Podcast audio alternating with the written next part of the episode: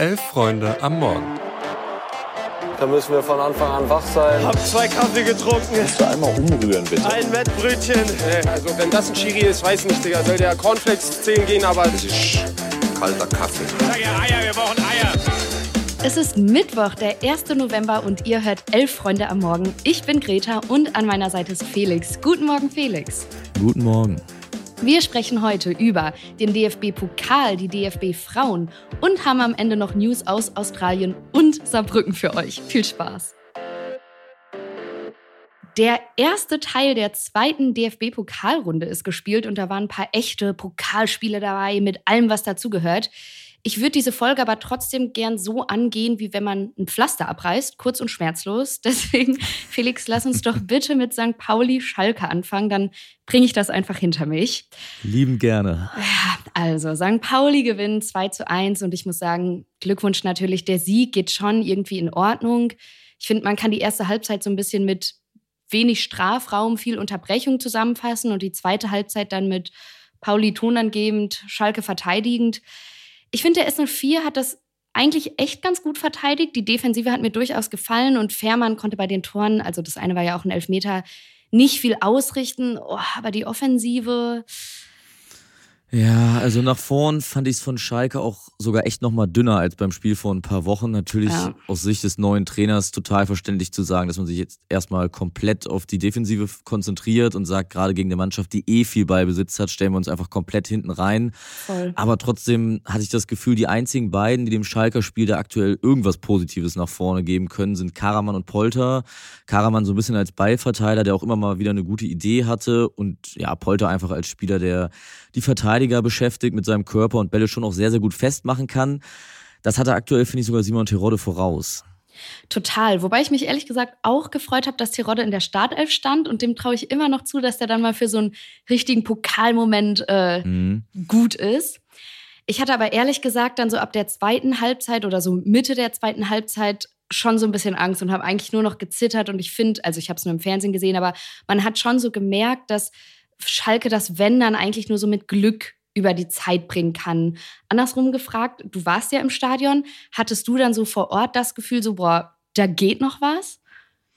Ja, ich fand es tatsächlich noch mal ein bisschen klarer im Stadion, was aber auch daran liegt, dass ich die Hm. Spielweise von St. Pauli natürlich jetzt auch die letzten Wochen relativ viel im Stadion gesehen habe. Ja, das ist zwar zwischenzeitlich sehr, sehr viel Kontrolle und Ballbesitz, auch nicht immer mit super viel Tempo und auch vor allem einfach nicht immer sehr, sehr klaren Torchancen. Und ich kann sehr gut verstehen, dass es teilweise so wirkt, als würde die gegnerische Mannschaft sehr gut verteidigen, weil St. Pauli viel von der einen Seite zur anderen spielt und dann auch immer wieder noch hinten rum, um den Gegner einfach rauszulocken. Und am Ende sind es dann ja aber trotzdem 27 zu 7 Torschüsse Schüsse zugunsten St. Paulis. Ja. Und ich fand, es lag leider auch ein bisschen aus Schalker Sicht an beiden Außenverteidigern. Also Matriacani gegen Elias Saad und Moore in der zweiten Halbzeit gegen Conor Metcalf. Das war ein einfach klassisches Mismatch, vor allem in den 1 gegen 1 Duellen. Ja, das bekommen die Schalker trotz Fünferkette auch nicht gedoppelt und Matriciani hat ja am Ende eine Zweikampfquote von 31 Prozent, während Saad, sein wirklich direkter Gegenspieler, 67 Prozent seiner Dribblings gewinnt. Ja, da hatte ich zumindest im Stadion schon das Gefühl, dass es eine Frage der Zeit ist, bis das Tor fällt, beziehungsweise bis zumindest die nächsten richtig guten Torchancen passieren. Ja, ich würde sagen, wir konzentrieren uns jetzt einfach auf die Liga. Kein internationaler Wettbewerb, kein Pokal, also eigentlich äh, perfekt. Lass uns äh, doch aber noch einen Blick auf die anderen Spiele werfen. Ich habe es gerade ja schon gesagt, das war so ein richtiger Pokalabend mit allem, was dazu gehört.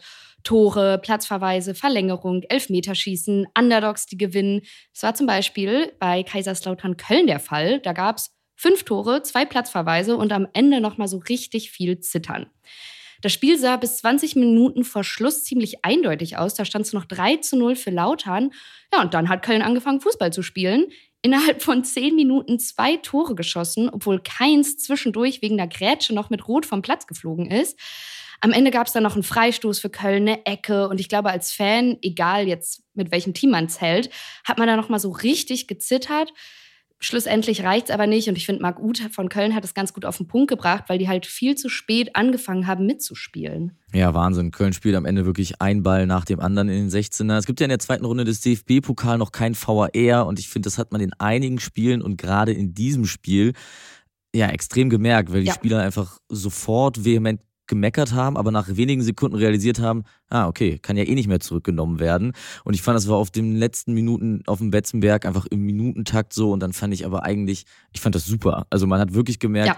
wenn der VAR da jetzt ständig noch Handspiele und Fouls gecheckt hätte und immer noch mal den Fluss rausgenommen hätte, dann wäre das niemals so ein geiler, intensiver Fight geworden, wie es jetzt am Ende war. Absolut, stimme ich dir voll zu. Also hat richtig, richtig Spaß gemacht. Und ich finde, es hat auch so ein bisschen bewiesen, dass wenn es nicht läuft, es dann halt oft nicht läuft. Also Baumgarts Köln strauchelt ja so ziemlich in der Liga und verliert jetzt trotz des tollen Kampfes halt doch das Pokalspiel. Und Fischers Union Berlin geht es ja ganz ähnlich, denn die verlieren ihr Spiel auch. Ja, genau. Die Unionier wollten den Stuttgartern nämlich ebenfalls einen richtigen Fight bieten, aber auch dieses Spiel steht erneut ja von Anfang an wieder unter gar keinem guten Stern. Urs Fischer wollte auf Vierer statt Dreierkette wechseln und Schwolo im Tor zu seinem Debüt verhelfen. Der verletzt sich aber natürlich noch beim Aufwärmen. ja, und mit der defensiven Stabilität klappt es auch noch nicht so richtig gut. Union verliert 0-1 gegen Stuttgart, spielt zwar besser als noch vor zehn Tagen beim 0-3. Ja, trotzdem die elfte Niederlage am Stück und weil, wie gesagt, einfach gar nichts klappt, bekommt, weil er sich bei Sascha Stegemann nach Abpfiff Abpfiff noch beschwert, Urs Fischer nachträglich auch noch die rote Karte. Man kriegt inzwischen wirklich das Gefühl, die Nerven liegen richtig blank. Total. Also ich finde auch diese Schwolo-Geschichte gut. Das hätte auch auf Schalke passieren können, so von wegen Pechsträhne, aber irgendwie, da läuft wirklich gar nichts gerade. Und ich muss aber auch sagen, auf der anderen Seite, mich freut total für Dennis Undorf. Der hatte am Wochenende ja trotz seines eigentlich guten Spiels sich schon ziemlich Vorwürfe gemacht und sich bei den Fans entschuldigt, dass er Girassi nicht so eins zu eins ersetzen konnte. Und jetzt macht er halt im Pokal das entscheidende Tor. Also schöne Geschichte. Ja, den entscheidenden Treffer wollte hingegen in Bielefeld keiner so richtig machen. Die Bielefelder spielen 1 zu 1 nach 120 Minuten gegen den HSV. Ja, voll. Und das fand ich nicht nur wegen des Elfmeterschießens äh, sehenswert, sondern weil man also gerade am Anfang des Spiels gesehen hat, dass man manchmal nur so ein bisschen Glück und gute Chancenverwertung braucht. Denn der HSV war total am Drücker und dann hat Bielefeld eine Chance und macht rein. In der zweiten Halbzeit hat eigentlich nur noch Hamburg gespielt, gleicht ja auch aus. Aber an Bielefeld Stelle muss man das ja dann auch über die Zeit in die Verlängerung und ins Elfmeterschießen bringen. Die Verlängerung hat dann übrigens auch noch äh, ja, sich verzögert, weil es einen medizinischen Notfall auf der Tribüne gab. Also ordentlich Tumult drumherum. Ja, und Eva und ich hatten das gestern ja quasi beschworen, dass es zum Elfmeterschießen kommen musste. Hatten auch darüber gesprochen, dass die Arminia eine sensationelle Bilanz im Pokal in Sachen Elfmeterschießen aufzuweisen hat. Und natürlich verlieren sie dann heute nach zuvor sieben erfolgreichen Elferschießen das erste. Ja, dann nochmal der Hinweis, das hört ihr natürlich alles nochmal ausführlich im Themenfrühstück heute. Und außerdem nochmal liebe Grüße an Eva an dieser Stelle. Wir sind jetzt quasi Leidensgenossin. Ansonsten schlägt Gladbach Heidenheim 3 zu 1 und der FC 08 Homburg, Regionalligist, schlägt Reuter Fürth mit 2 zu 1, bleibt damit der einzig verbliebene Regionalligist. Eine Liga drüber spielt Unterhaching, die lange so aussahen, als könnten sie Fortuna Düsseldorf richtig ärgern. Können sie auch und zwingen sie in die Verlängerung, in der man dann aber 3 zu 6 verliert, wohlgemerkt nach Verlängerung nicht nach Elfmeterschießen. Ich muss sagen, das war auch so ein richtig gutes Spiel. Also da kann ich allen nur die Highlights ans Herz legen. Düsseldorf schießt in Windeseile zwei Tore. Haching antwortet direkt und generell war das so eine typische Pokalkulisse. Kleine Stadion, aber volle Ränge. Man sieht vom Feld genau, wo die Fortuna ihren Mannschaftsbus geparkt hat. So nach dem Motto, wenn da mal ein langer Ball kommt, dann äh, segelt der da mal eben durchs Fenster. Aber also super. Und zum Schluss dann noch eine gute Nachricht. Der Pokal wird diese Saison nicht schon wieder von einem Energy Drink entweiht, denn Wolfsburg hat den Titelverteidiger rausgeworfen. Ja, danke für alles, Nico Kovac.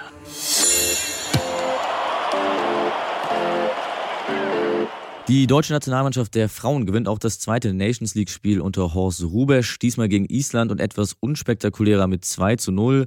Tore durch Gewinnen und in der Nachspielzeit von Bühl sorgen für einen relativ ja, ungefährdeten, aber auch glanzlosen Sieg der deutschen Frauen. Das Hinspiel hatte man gegen Island ja mit 4 zu 0 gewonnen, nun eben der 2-0-Sieg. Einfach Pflichtsieg erfüllt und am Ende auch ungefährdet oder war das doch etwas knapper, als man denkt?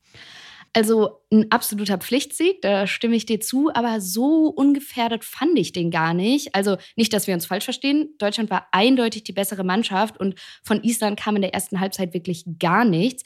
Aber gleichzeitig hat mich überrascht, dass Deutschland teilweise so unsouverän gespielt hat. In der zweiten Halbzeit gab es dann mehr Schlagabtausch, aber auch da irgendwie, Deutschland war unsicher. Ich finde, man hat denen angemerkt, dass es nur 1 zu 0 steht und die schon vielleicht auch so ein bisschen das Gefühl haben, da steht was auf der Kippe. Und das 2 zu 0 in der Nachspielzeit lag dann auch weniger daran, dass Deutschland jetzt so viel Druck gemacht hat und unbedingt noch treffen wollte, sondern vor allem, weil Islands Torfrau sich da ja, so einen richtigen Schnitzer erlaubt hat. Deswegen ja, Pflichtsieg, aber wenig glanzvoll. Ja, Horst Rubisch hatte dann ja selbst gesagt, wir haben uns das Leben schwer gemacht und Gwyn hat von einem Krampf gesprochen. Ja, ist, glaube ich, beides zutreffend. Nach der Halbzeit kam dann noch Jule Brandt und Nüsken für Hut und Lattwein rein. Genau, also um dich da mal kurz zu unterbrechen, das hat ja auch für frischen Wind gesorgt. Gerade Jule Brandt hat meiner Meinung nach immer wieder Akzente gesetzt, aber im Endeffekt halt auch nichts, was dann den Unterschied gemacht hat oder was irgendwie reingegangen ist. Das stimmt. Jetzt ging es ja aber in den beiden Spielen gegen Wales und Island eigentlich vor allem darum, sich irgendwie noch in eine gute Ausgangslage zum Spiel gegen Dänemark zu bringen. Das ist jetzt gelungen und man spielt um das Ticket für die Olympischen Spiele. Was glaubst du, muss da jetzt besser werden, um dann gegen Dänemark auch gewinnen zu können? Das würde ich in zwei Teilen beantworten. Einmal sportlich, einmal psychologisch sozusagen. Also um aufs Sportliche zu blicken, mir fehlen so ein bisschen die Ideen, beziehungsweise wenn man dann Ideen hat, die Präzision. Es gab zum Beispiel einige Flanken in den isländischen Strafraum, aber dann war es eher so, okay, mal gucken. Und Deutschland hat viel Ballbesitz, aber kaum nennenswerte Torchancen. Also das muss auf jeden Fall besser werden. Und jetzt so ein bisschen zum psychologischen Aspekt. Rubesch hatte nach dem Spiel gegen Wales gesagt, dass äh, das Team im Moment nicht so die Sicherheit hat und dass er hofft, dass dieser Sieg gegen Wales eben helfen konnte.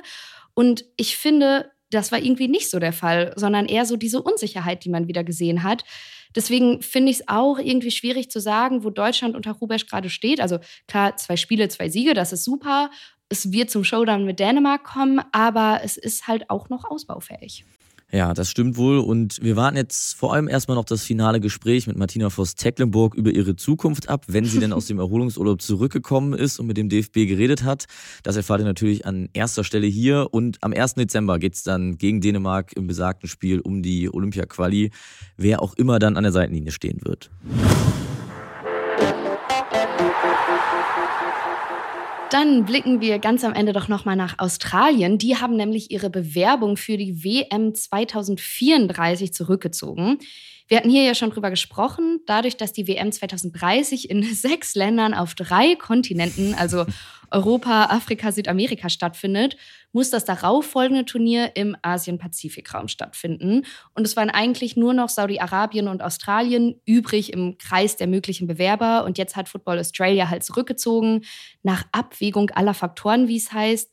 Sie wollen stattdessen den AFC Women's Asian Cup 2026 ausrichten und die FIFA Club Weltmeisterschaft 2029. Ja, klasse. Dann freuen wir uns doch alle auf die nächste Wüsten-WM. Das hat in Katar ja schon so wahnsinnig viel Spaß gemacht. Dabei wäre doch Australien eigentlich auch ein guter Gastgeber gewesen. Oder wie hast du die Australier bezüglich Fußball gesehen? Du warst ja bei der Frauen-WM in diesem Jahr vor Ort. Wie hast denn du so die Fußballaffinität im Land erfahren? Das war so groß und gut und hat so viel Spaß gemacht. Also ich finde, das hat bewiesen, dass es gar nicht so wichtig ist, wie groß die Fußballkultur in einem Land ist, aber dass die Leute Bock drauf haben und dass es die Infrastruktur gibt, das ist halt wichtig. Und das ist wirklich mit jedem Spiel hier größer und größer geworden und es gibt immer noch voll den Fußballhype und Rekordanmeldezahlen und die Ligaspiele der Frauen brechen gefühlt jede Woche irgendwie einen neuen Rekord. Also das wäre eigentlich richtig, richtig gut gewesen, hier so an diesen Fußballhype anzuknüpfen. Aber wie du sagst, dann halt halt Wüsten-WM.